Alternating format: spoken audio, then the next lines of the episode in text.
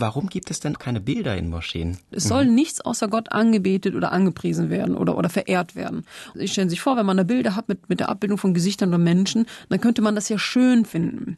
Und ganz äh, textgetreue Muslime, die würden das schon als Apostasie beziehungsweise als nicht mehr strikt Monotheismus werden. Deshalb ist es so, dass man zum Beispiel in Saudi-Arabien einen sehr, sehr strengen Islam lebt, der eben sehr, sehr textgetreu ausgelebt und ausgelegt wird. Äh, und deshalb gibt es dort keine Bilder. Dort gibt es nur Kalligraphien. Mhm. Ähm, also zum Beispiel islamische Miniaturen, wo zum Beispiel Mohammed auch mit, mit, mit, mit dem Gesicht tatsächlich mal gemalt worden ist, also von Muslimen. Das war in einer Zeit, wo das alles offensichtlich kein Problem war. Heute, das meinte ich gerade mit Rückschritt, heute ähm, reiben sich sehr wohl Muslime daran an diesen Miniaturen.